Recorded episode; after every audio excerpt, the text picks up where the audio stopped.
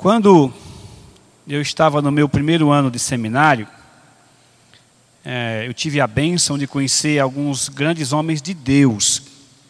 E o diretor do nosso seminário era um senhor muito sábio, um velho, chamado Dr. É, Thomas Fleming Wilson. Mas aqui em, em, em, português nós só chamávamos de Tomé, né? Tomé Wilson. Mas o, o Dr. Thomas, ele contou uma história para nós uma vez, que eu achei tão absurda, tão absurda, que eu a princípio eu até pensei em duvidar de tão absurdo que era a história. Mas depois de muitos anos, até hoje eu recebo às vezes via WhatsApp, quando abro alguma página da internet, vendo alguma coisa de, de, de, de é, alguma coisa de estudo, alguma coisa assim, e até em livros, eu vejo essa história se repetindo. E a história fala de dois navios que se chocaram.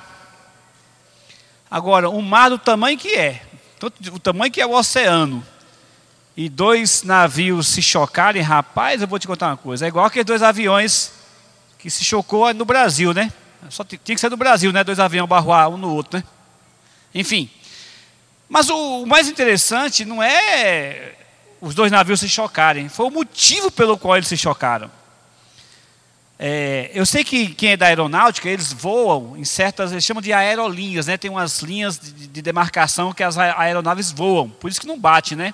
Apesar de muitos do, céu estar cheio de aeronaves voando, eles não batem porque tem umas linhas demarcadas, né? As alturas certas. E no mar tem algo parecido.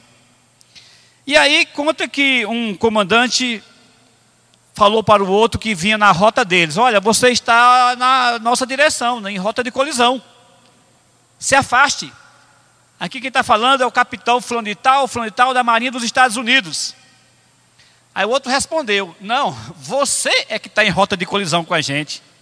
Se afaste, saia, do, da, linha, saia da linha. E quem está falando aqui é o capitão da Marinha tal.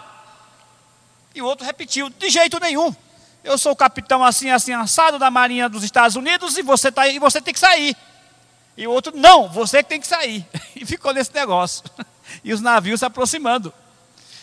Só que navio não é como carro.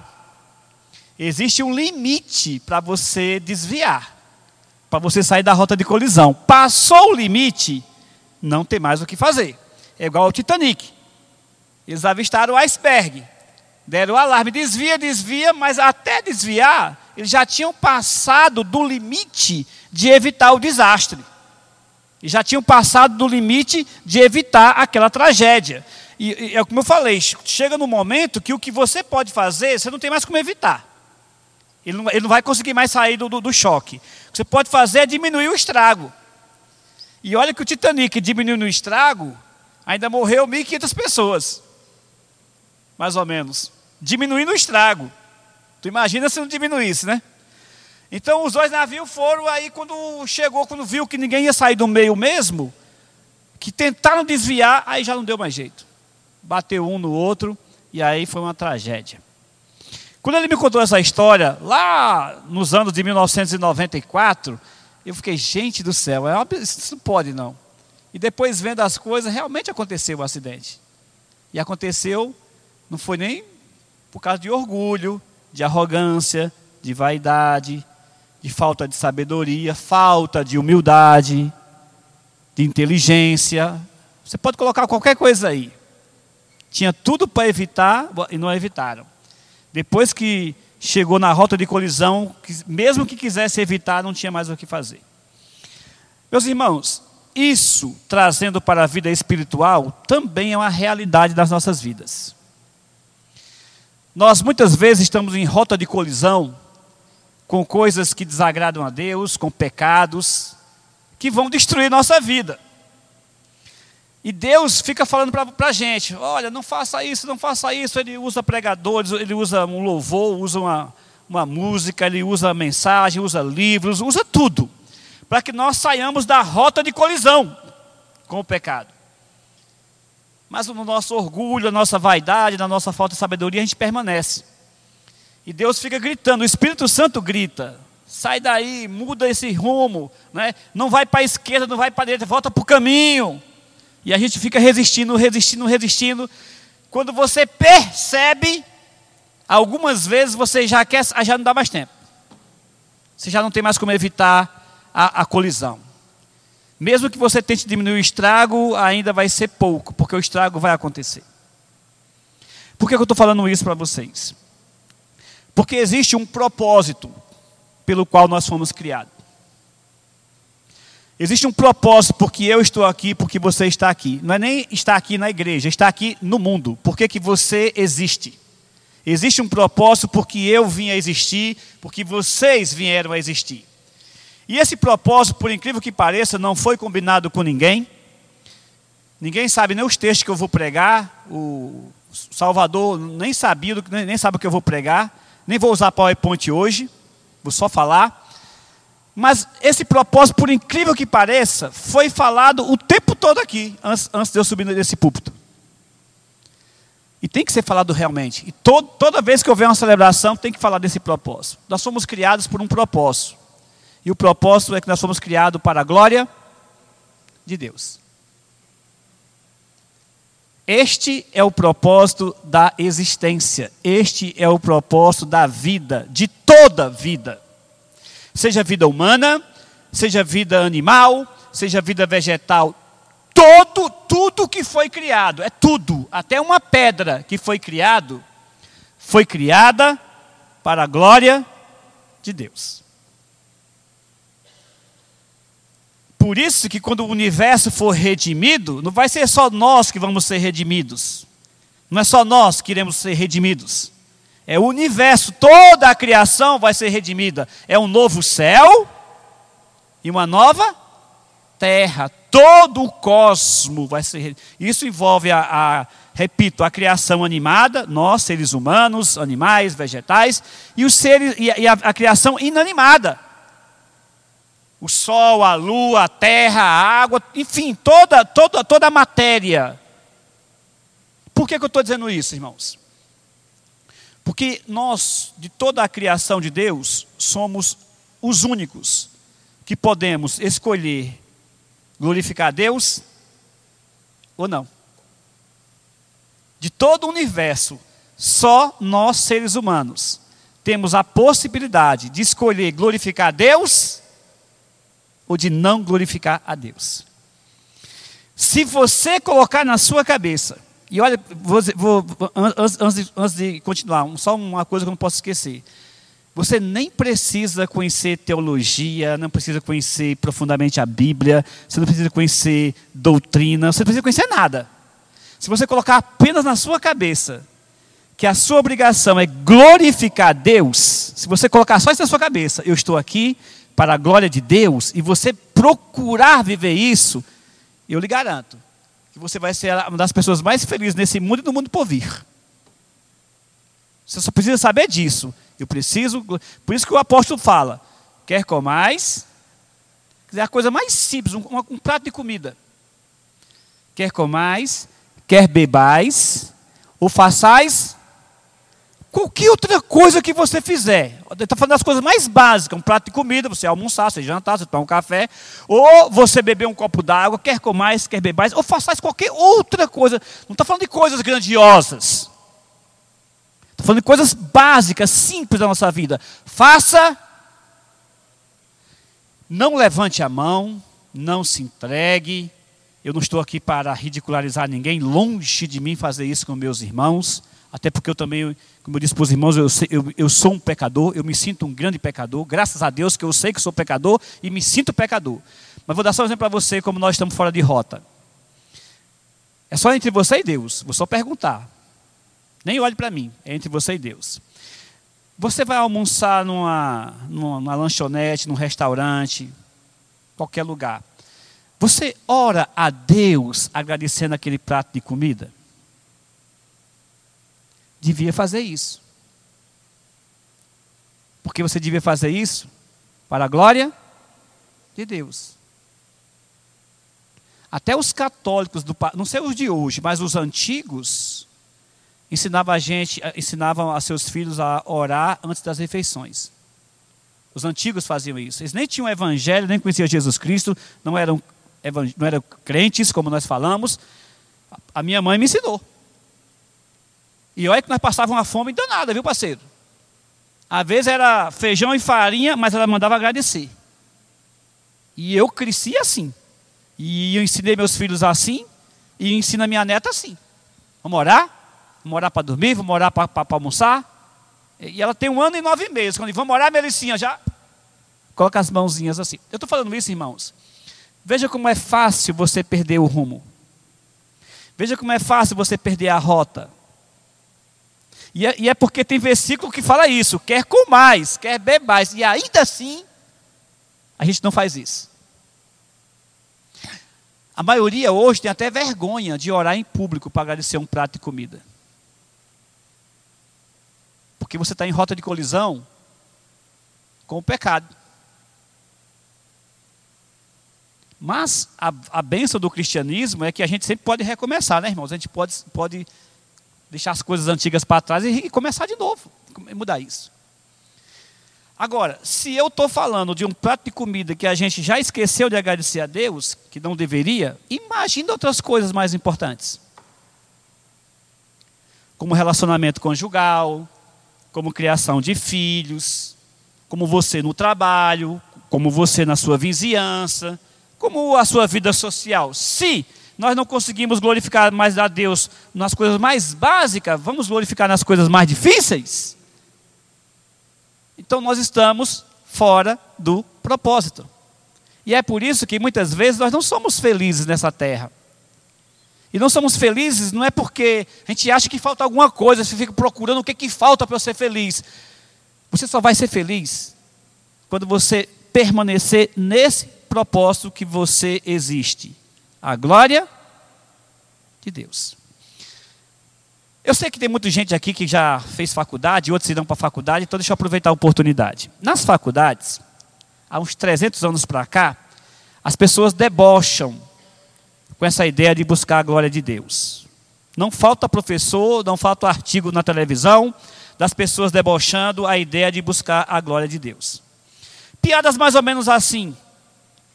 Eu não creio num Deus, não posso acreditar num Deus que deseja ser louvado tempo todo. Já ouviram isso em algum lugar? O Leandro Carnal fala isso também, viu? Eu não posso crer num Deus que é tão carente, tão carente que quer que todo mundo louve o tempo todo. Que Deus é esse? Egoísta. É isso que eles falam. É isso que eles ensinam. E é por isso que os nossos filhos, quando chegam nas faculdades, perdem a fé. Se não tiver estrutura, se não tiver uma base, perde mesmo. Porque o bombardeio é decidível para cima. Eu tive um amigo meu, que aluno meu, uma, ovelha muito querida, que foi para a faculdade, muito inteligente, por sinal, muito foi para a faculdade. Quando ele voltou da faculdade, já voltou diferente, eu já estava notando. Eu dizia, Clainson, você tal, cuidado, tal. O, o tempo foi passando, ele foi piorando. Aí, quando a última vez que eu conversei com ele, que está com bastante anos, já mais de 10 anos que eu conversei com ele, ou mais, ele me disse isso: Ah, pastor, eu não creio num Deus que coloca a gente numa gaiola, num puleiro, para cantar para Ele o tempo todo. Eu não aceito um Deus desse. E eu respondi para ele: a ilustração está certa. O Deus é que está errado.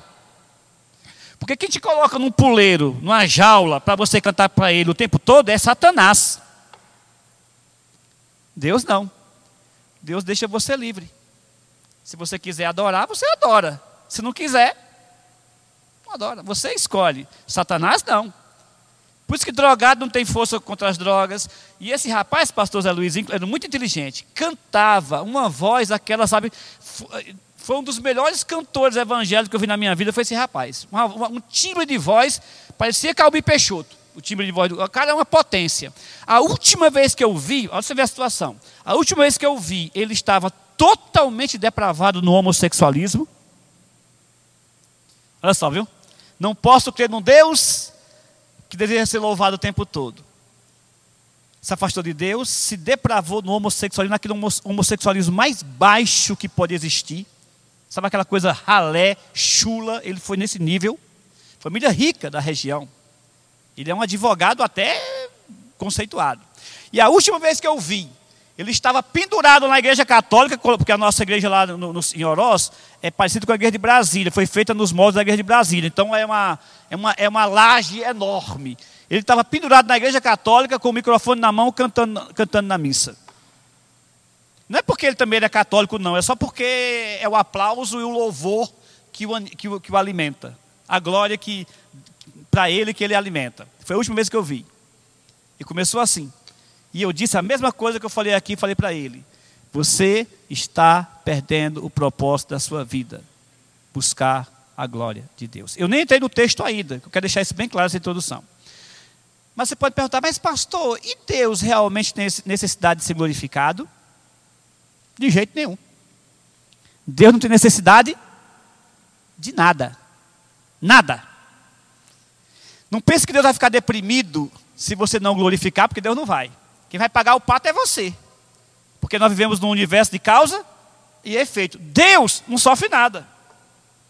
Não pense que Deus vai ficar triste, ah, fulano de tal, deixou de buscar minha glória, não sei mais. Deus não tem necessidade nenhuma. Nós temos a necessidade de glorificar Deus, porque quando eu glorifico Deus, eu faço ao mesmo tempo o melhor para a minha vida. Você quer fazer o melhor para a tua vida e o melhor para a tua família? Glorifique a Deus na sua. Você só se realiza, você só é feliz, você só consegue a potência da existência humana quando você está dentro do propósito pelo qual você veio a existir, que é buscar a glória de Deus, que é glorificar o nome de Deus. Deus, por seu valor mais alto, ele obrigatoriamente tem que ser glorificado. Deus, por ser o Criador de todas as coisas, obrigatoriamente ele tem que ser glorificado. Porque ele criou todas as coisas. Se você, se uma mulher faz um bolo, um pudim, e serve para o seu esposo, para os seus filhos, ou se olhar para algum amigo, e nenhum amigo de, agradece, pode ter, ela vai ficar chateada. Eu já aprendi isso. Toda vez que minha mulher faz alguma coisa, ah, está muito bom. Mesmo que não esteja, eu digo, está bom. Porque eu sei que ela está esperando o reconhecimento. Tudo, tudo, qualquer coisa que você crie, se pudesse falar, obrigatoriamente tinha que te glorificar, porque você é o Criador. Por isso que filhos têm que, têm que honrar pai e mãe. Porque foram eles que o trouxeram à existência, nessa, humanamente falando. Se você constrói uma cadeira e aquela cadeira pudesse falar, ela, ela teria que te agradecer por ter, por ter sido criada ou qualquer outra coisa. Como nós somos a única coisa no universo que interage com Deus, que fala, que pensa, nós temos a obrigação maior ainda de agradecer a Deus e glorificá-lo por ter nos trazido à existência. E a vida só tem sentido quando você glorifica a Deus. Mas, meus irmãos, isso aconteceu não sei por quanto tempo, lá no Éden. Adão e Eva e toda a criação glorificaram a Deus. E viveram para a glória de Deus. Não sei por quanto tempo, mas viveram.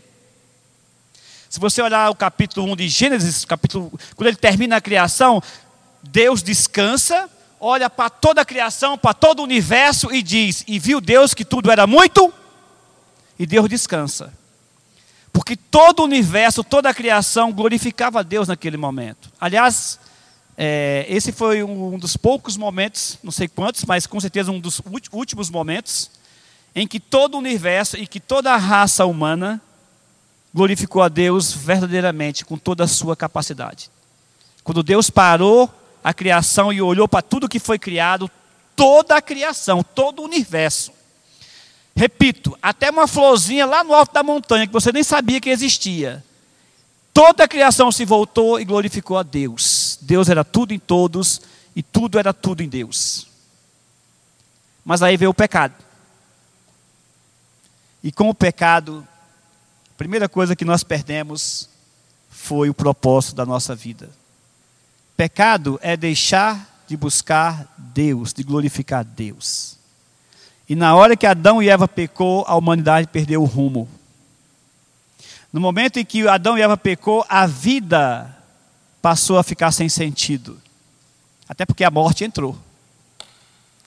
E os homens perdidos até hoje não entendem que o propósito da existência humana é a glória de Deus. O propósito da vida é você amar e glorificar o nome de Deus, ou amar e glorificar o nome do Senhor Jesus Cristo. Por isso que quando nós nos convertemos, nós dissemos que nós nascemos de novo. Não é isso? Quando a gente se converte, o que, é que a gente diz? Nascemos, eu me converti, eu nasci de novo. Você experimenta um novo nascimento. Por que você nasceu de novo? Porque você agora voltou a glorificar a Deus. Agora, aproveitando esse momento, Natal, quer Jesus tenha nascido nessa época, que provavelmente não nasceu, quer não tenha nascido, como tem esse clima de nascimento de Cristo, eu quero que você abra, olha como Deus é, viu, Salvador, como Deus fala, né? o Espírito Santo é o mesmo. Eu quero que você abra na passagem que Salvador leu. Isaías, capítulo 9. Dos versos 1 ao verso 7. E nestes poucos versículos, eu quero falar para vocês por que que Jesus teve que vir a este mundo. Porque que Jesus teve que nascer, passar a existir como ser humano para que nós pudéssemos de novo voltar ao propósito de Deus, a entender o verdadeiro sentido da vida, que é buscar a glória de Deus. Isaías 9, de 1 a 7. Se você achou, diga amém. Se você achou, diga misericórdia. Olha, eu vou ser bem rápido, viu? Porque a introdução foi um pouquinho comprida, porque eu tinha que explicar mesmo, então vou ser rápido aqui, preste atenção. Mas para a terra que estava aflita, não continuará a obscuridade. Deus, nos primeiros tempos, tornou desprezível a terra de Zebulon e a terra de Naphtali. Mas nos últimos mas nos últimos tornará glorioso o caminho do mar além do Jordão, Galiléia dos gentios. O povo que andava em trevas viu grande luz, e os que viviam na região da sombra da morte resplandeceu-lhes a luz. Tens multiplicado este povo, a alegria lhe aumentastes. Alegram-se eles diante de ti, como se alegram na ceifa e como exultam quando repartem os despojos. Porque tu quebrastes o jugo que pesava sobre eles, a vara que lhes feria os ombros, e o cetro do seu opressor, como no dia dos medianitas. Porque toda bota com que anda o guerreiro no tumulto da batalha, e toda veste revolvida em sangue serão queimadas, servirão de pasto ao fogo. Porque o menino nos nasceu, um filho se nos deu, o governo está sobre os seus ombros. E o seu nome será maravilhoso conselheiro, Deus forte, Pai da eternidade, príncipe da paz. Para que se aumente o seu governo e venha a paz sem fim, sobre o trono de Davi e sobre o seu reino, para o estabelecer e o firmar, mediante o juízo e a justiça, desde agora e para sempre, o zelo do Senhor dos Exércitos fará isso. Por que, que Jesus Cristo teve que via esse mundo? Por que, que ele teve que se fazer homem? Preste atenção. Jesus nunca deixou de ser Deus. Ele sempre foi Deus, ele é sempre Deus. Foi o que o irmão leu lá em Filipenses. Ele se esvaziou da sua glória. Ele se humilhou. Jesus nunca deixou de ser Deus. Não é que o homem adquiriu atributos divinos. Não é que Jesus, o homem, adquiriu atributos divinos, como falam algumas seitas. Não! É o contrário. O Deus, o divino, adquiriu atributos humanos. Ele se humilha em se tornar igual à sua criatura. Um criador que se torna uma criatura, é, é, ele se humilha. Mas por que, que ele fez isso? para que nós pudéssemos voltar para o propósito original pelo qual Ele nos criou a glória de Deus. Para restaurar aquilo que nós nunca deveríamos ter perdido. O culto santo em espírito e em verdade a Deus.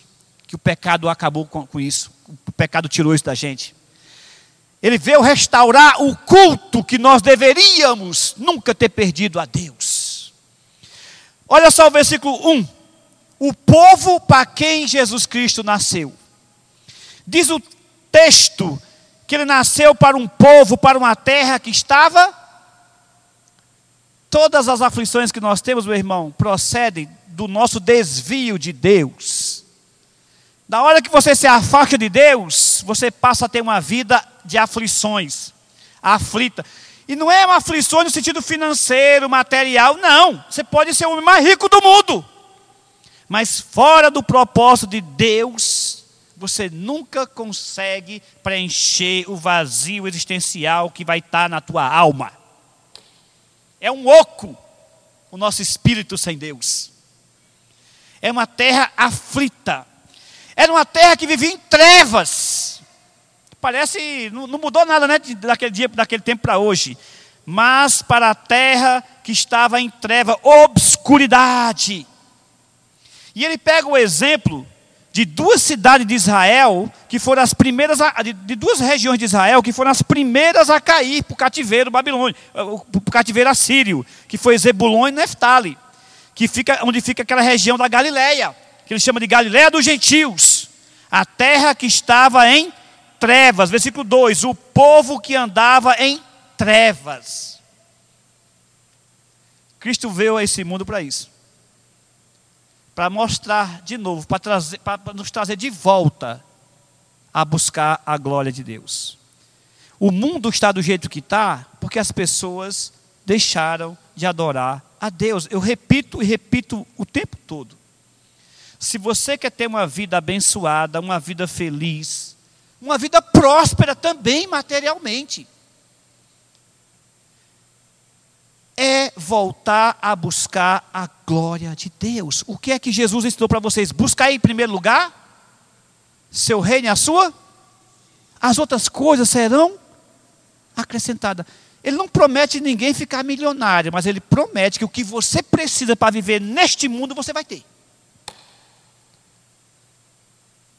Por isso que toda nação longe de Deus, ela sofre em todas as áreas, porque o problema começa espiritual, depois vem para o material. Pegue as nações pagãs, para tu ver a, a, a desgraça que é. Eu não vou muito longe, não. Eu já falei isso aqui algumas vezes, vou repetir. O Haiti, aqui pertinho da gente, onde muitos dos nossos irmãos aqui fizeram missões militares lá no Haiti, missões de paz. O Robson, por exemplo, teve lá o Haiti foi um país que baniu o cristianismo. Aqueles malucos lá que dirigiram o Haiti, o Papadoc e o Baby Doc, ele, o Papadoc era feiticeiro. Ele baniu o cristianismo do Haiti. Olha a situação que ficou o Haiti. Porque você, sai do propósito pelo qual eles existiam, que era buscar a glória de Deus. Agora você pega um cara que vive em, túmulo, em, em, adorando caveira, adorando não sei mais o que, espírito doido, e faz uma nação toda seguir. A religião oficial do Haiti era o. o, o esqueci até o nome da, da religião. É, voodoo. A religião oficial. Como que uma, uma nação vai para frente? É trevas. Toda vez que Israel se afastou de Deus, o que aconteceu? Sofrimento, escravidão. Teve uma época em Israel que os caras vendiam uma cabeça de jumento, se fosse no dinheiro de hoje, era por dois mil reais hoje, uma cabeça de jumento para comer. E onde é que estava o problema todo? Porque saíram, porque Israel nessa época tinha saído do propósito, a glória de Deus, viver para a glória de Deus. Pode observar, meus irmãos, toda vez que você vem para buscar Deus, buscar a glória de Deus, a sua vida melhora melhora espiritual, melhora psicológica, melhora matemática, melhora em todas as áreas. Agora você afasta para tu ver uma coisa. Deixa de buscar a glória de Deus para tu ver uma coisa. Jesus veio para isso. Para mostrar que era possível viver nesse mundo buscando a glória de Deus. E veja, meus irmãos, que quando Cristo veio, já falei isso aqui em outra pregação, quando Cristo veio a esse mundo, você pensa que está ruim hoje? Tá, podemos negar. No tempo de Jesus não era, não era muito, muito melhor, não, viu? No tempo de Jesus, até o relacionamento de pai e filho era deturpado. Até o relacionamento de esposo e esposa era deturpado. Até o relacionamento do homem com Deus era deturpado pelo povo que dizia conhecer Deus, para tu ver o nível da situação que estava, as trevas que estava. Porque até o povo que dizia conhecer Deus eram os que menos conhecia. O nível do mundo quando Jesus veio. Lembra que eu falei que um pai podia vender o filho a hora que quisesse? O filho era, tinha uma lei que dizia que o pai podia vender filho e vendia mesmo. Se um relacionamento mais natural, que é o amor de uma mãe e um pai pelo um filho, estava destruído, imagine os outros relacionamentos. Esse foi o mundo para o qual Jesus veio. Por isso que o versículo 2 diz: O povo que andava em trevas viu grande luz. Ele veio trazer luz a este mundo. E o que Jesus mais demonstrou na sua vida nos 33 anos e meio que ele viveu aqui, é que ele viveu dentro do propósito de Deus, buscando a glória de Deus. Pode ler na sua Bíblia, quem tem aquelas Bíblias que tem as palavras de Jesus Cristo, não tem aquelas Bíblias que marca em vermelhozinho as palavras de Jesus? Vá lá e conte quantas vezes Jesus fala de glorificar o Pai. Pai, eu te glorifico. A glória de Deus, a glória do Pai, a glória que eu tive junto a ti. O tempo todo Jesus fala isso. Porque ele sabe que o propósito da nossa vida é buscar a glória de Deus. E o melhor que nós podemos fazer por nós e pela humanidade é buscar a glória de Deus. Quando você entende isso, você vai amar sua esposa, porque você busca a glória de Deus. A esposa vai amar o esposo, porque busca a glória de Deus. Você vai procurar ser um bom pai, uma boa mãe para os seus filhos, porque é para a glória de Deus. Você vai ser um bom funcionário onde você trabalha, honesto, dando um bom exemplo, porque é para a glória de Deus. Você vai servir a Deus na igreja da melhor maneira que você puder. Porque não é para o pastor, não é para o pastor, não é para a igreja, não é para os irmãos, mas é para a glória de. Quando você vive a vida na igreja buscando a glória de Deus, você não tem tempo para poder estar lamentando, reclamando, murmurando, falando mal de ninguém. Por quê? Porque você está aqui para a glória de Deus não vai estar criando problema. Por quê? Porque eu quero a glória de Deus. Versículo 3, 2, 3, ele diz que aquele povo vai ver uma grande luz, que no caso seria Jesus Cristo. Então, este é o mundo para o qual Jesus Cristo nasceu. No versículo 3 até o versículo 4, ele usa três figuras de linguagem para dizer que se aquele povo responder àquela luz, a alegria do propósito perdido voltaria. Então ele vai usar três figuras de linguagem: a figura da agricultura. Se tem uma coisa que um agricultor ama, é quando chega o dia de colher a sua safra, o seu trigo, né, a, a, aquilo que ele plantou. Isso vai ser uma alegria. Assim como nos dias da ceifa. Ele usa a figura de um escravo liberto, versículo 4. O jugo que pesava foi quebrado. Se você voltar a glorificar Deus, e quando nós voltamos a glorificar Deus, a primeira coisa que quebra é o jugo do pecado. A canga do pecado é quebrada.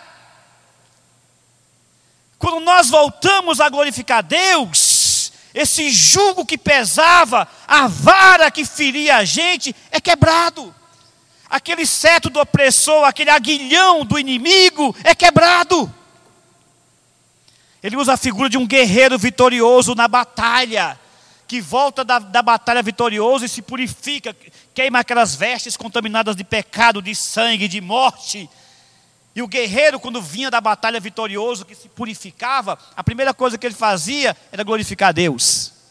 Os exércitos de Israel, quando voltavam da batalha vitoriosos, a primeira coisa que eles faziam era levantar um altar e glorificar a Deus. Então ele usa três figuras de linguagem: a figura da linguagem da agricultura, do dia da colheita, a figura de, de um jugo quebrado, de um escravo, ou de que a canga foi quebrada, o jugo foi quebrado, e de um guerreiro é, vitorioso comemorando a, a, a vitória. Quando nós voltamos para Deus, meus irmãos, essa figura de linguagem exatamente acontece. Nós passamos a ter, a colher novos frutos. Se antes os frutos eram imoralidade, pecado, mentiras, lascívia, desonestidade, arrogância, prepotência, ira, desenfreada e até sem sentido, agora você passa a ter outros frutos. O fruto do Espírito. Aí você começa a colher mansidão, domínio próprio, paz, Não é isso? Amor. Passa a ter outro fruto na tua vida. Por quê? Porque você voltou para o propósito original de Deus, que é a glória de Deus. Você passa a viver como Cristo viveu. Você não é mais um guerreiro vencedor. Você é um guerreiro mais do que vencedor. Você é um guerreiro que, que, cujo general é o Senhor dos exércitos. Jeová Sebaó, o Senhor dos exércitos, é aquilo que eu te falo. Uma coisa é você ir para a luta à frente de um grande exército, outra coisa é você ir para a luta na frente com o Senhor dos exércitos na tua frente. Aquela, aquela terra que estava em trevas viu a luz, Jesus Cristo. Aqueles que responderam àquela luz, passaram, voltaram ao propósito original, a glória de Deus.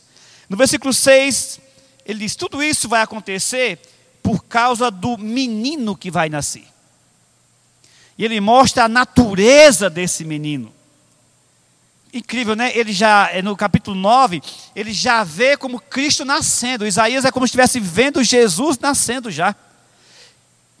Tanto é que ele colocou já no. no, no, no um menino nos nasceu. Como se tivesse acontecido já no tempo dele. E o tempo verbal é esse mesmo. Ele diz: Um menino nos nasceu, um filho se nos deu. O governo está sobre os seus ombros. Claro, se ele é Deus, se ele é o, o filho de Deus, todo o governo do universo pertence a ele. E aí ele mostra então a natureza dele. O seu nome será maravilhoso. Ele tem uma palavra que ninguém tem. Ele é um conselheiro maravilhoso. Ouça os conselhos dele. Ouça o que ele prega, o que ele ensina, o que ele fala. Se você ouvir, você vai estar ouvindo uma palavra maravilhosa, um conselho maravilhoso. E de fato, nunca ninguém falou como Cristo falou. Nunca.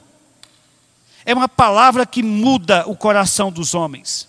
Além de um maravilhoso conselheiro, ele é Deus forte. Além disso, ele é o Pai da e o príncipe da paz. É por isso que um dia esse mundo vai ter paz. Quando ele voltar e estabelecer definitivamente o seu reino. Esse maravilhoso conselheiro, essa palavra vai permanecer, vai passar céus e terra, mas essa palavra não vai passar. Esse Deus poderoso vai fazer nova todas as coisas. Vai ser um reino de eternidade, porque Ele é o Pai da eternidade. E finalmente, nós vamos ter a tão sonhada paz, que começa com o nosso espírito. Não vamos ter depressão, não vamos ter pânico, nós não vamos ter ansiedade, nós não vamos ter raiva, descontrole emocional, chilique. Não vai ter nada disso. Porque a nossa nosso espírito e o universo vai estar em voltaremos para o propósito original a glória de Deus. Este reino que essa criança trouxe, esse menino trouxe, é uma realidade. Não é uma promessa vazia, é uma realidade. Por isso, de novo, o Espírito é o mesmo, o Salvador acabou lendo a mesma coisa que eu, que, que eu, ia, que eu ia dizer agora. Por isso que lá em, lá em Filipenses há aquela promessa. Que quando ele voltar, todo olho verá.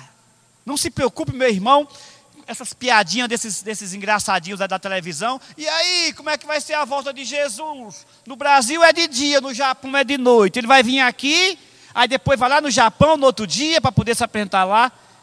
Essas piadinhas não vai ter, não. Quando o cara vê esse, esse universo sendo, sendo desfeito, essas piadinhas desaparecem tudo na hora. Aquelas piadinhas do Richard Dawkins, né? E aí, quando você morrer, a primeira coisa que eu vou perguntar é: que, que Deus é você? É do cristão, é do budismo, é do hindu, é dos índios? Essas piadinhas não vão ter, não. Quando ele vê o universo se desmanchando, o universo, estou falando do universo desmanchando, e Deus ser maior do que esse universo, nenhuma piadinha vai, vai sair. Não vai ter nenhuma risadinha, nenhuma brincadeirazinha, não vai ter nada disso.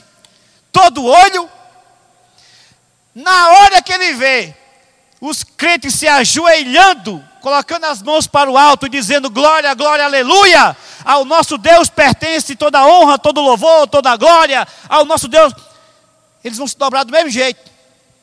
Só que eles não sabem dar glória a Deus. Eles não sabem dizer aleluia. Eles não sentem o que nós sentimos. Olha, só imaginar, você já fica, você já sente um arrepio, só em imaginar, tu imagina na hora. Eles não conseguem amar Jesus. Mas uma coisa eles vão ter que fazer. Além de ver, porque todo olho vai ver, eles vão ter que se ajoelhar. Todo olho verá, todo joelho se dobrará, toda língua. Nós vamos dizer aleluia, aleluia, aleluia, glória a Deus, finalmente, glória a Deus. Mas do mesmo jeito, todo o universo de novo voltará para o propósito original, todo de novo, até uma florzinha lá no alto do Himalaia, ou lá no sertão do meu Ceará, aquelas florzinhas do Moçambique que tem por lá, até aquela florzinha, na hora que Cristo voltar, toda a criação, toda, de novo glorificará o nome do Senhor Jesus. Todo o universo glorificará o nome. E, e mais interessante, que quando eu falo todo o universo, toda a criação, é a criação, essa que nós estamos vendo aqui, a humana, a, a material, as plantas, os animais, e a espiritual também. Todos os anjos do Senhor, todos, se dobrarão diante do trono, dizendo: glória, aleluia, o poder, a sabedoria, a honra, a glória pertence ao nosso Deus e ao Cordeiro pelos séculos dos séculos. Amém. Tudo isso aconteceria e vai acontecer profetizado aqui, na vinda do Senhor e Salvador Jesus Cristo. Para encerrar, o versículo 7 diz: Para que se aumente seu governo e venha a paz sem fim, sobre o trono de Davi e sobre o seu reino, para o estabelecer e o firmar mediante o juízo e a justiça, desde agora e para sempre. O zelo do Senhor dos Exércitos fará isso. Por que, que Cristo veio a esse mundo? Ele veio para um povo que estava em trevas. Capítulo 9, versículo 1, 2. Ele veio para restaurar a alegria, a luz do conhecimento de Deus. Versículo 2 até o versículo 5. Por que, que Cristo veio ao mundo? Porque tinha que ser um menino com essa natureza divina para restaurar todas as coisas. Por que, que Cristo veio ao mundo? No versículo 7. Para que o governo do nosso Deus tome todo o universo e venha a paz sem fim. Aqueles dois capitães daquele navio poderiam ter evitado facilmente aquela tragédia. Mas sem Deus no coração, o que imperou foi o orgulho, a arrogância e a prepotência. Mesmo que quisessem desviar, não dava mais tempo. É o que nós chamamos na teologia de limites da graça. Não é que a graça é limitada, é que Deus dá para nós oportunidade, oportunidade, oportunidade. Chega o um momento que Ele diz: chega. E só Deus sabe o limite nosso. E o limite que Ele vai dar para nós. Só Deus sabe. Chega um momento que Deus diz: Olha, acabou. O que eu tinha que fazer, eu já fiz. E é por isso que as pessoas vão para o inferno. Porque nem no inferno elas vão querer buscar a glória de Deus. Nunca vão se arrepender. Não, nem no inferno se arrependem. Nem no inferno se arrependem. Nós temos um propósito. Nós fomos criados com um propósito. A glória de Deus. A única coisa que impede esse propósito são os nossos pecados. Alguns nós podíamos desviar facilmente, mas nós insistimos, insistimos e entramos em rota de colisão. Às vezes queremos sair, e até saímos, mas já saímos com as marcas, com as feridas que vamos carregar para o resto da vida. Alguns vão ficar cicatriz para o resto da vida, que poderíamos ter evitado. Quando o pecado é maior na sua vida do que buscar a glória de Deus, o pecado vence e você sofre. E Deus sofre porque te ama. Mas quando a glória de Deus é maior na sua vida do que o pecado, você é feliz. E Deus se alega com você. Porque você fez exatamente o propósito pelo qual você foi criado: buscar a glória de Deus. Amém? Vamos ficar de pé, vamos orar.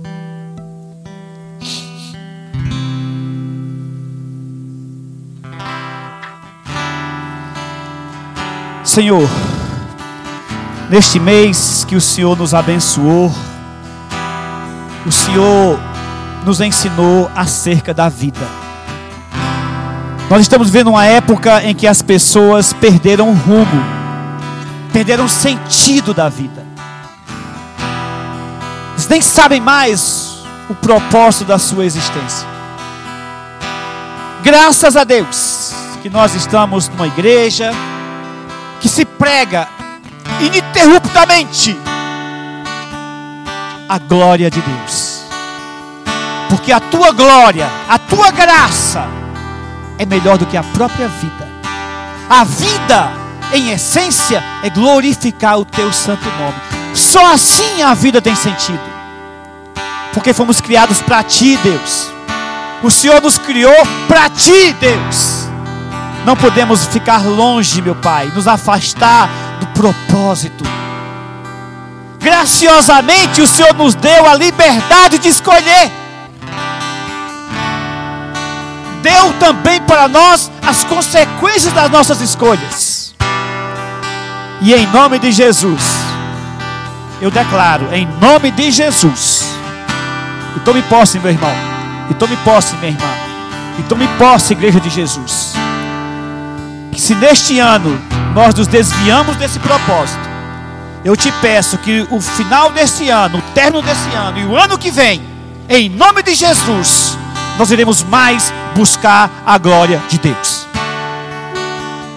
Que a tua igreja entre 2020 imbuída desse propósito, quer comais, quer bebais, ou façais outra coisa qualquer, eu vou fazer, eu vou cumprir o propósito pelo qual meu Deus me criou buscar a glória de Deus. Porque quando buscamos a glória de Deus, nós encontramos a verdadeira vida. Nós encontramos o propósito da vida, que é glorificar o nome do Senhor Jesus Cristo. Nos ajuda, Deus. Nos ajuda, Espírito Santo. Nos ajuda, Jesus Cristo, a buscar o verdadeiro propósito da vida, que é glorificar a Ti, grandioso Deus, grande Salvador, grande Deus sobre nossas vidas. Essa é a nossa oração. Em nome de Jesus. E a igreja diz: Glória a Deus.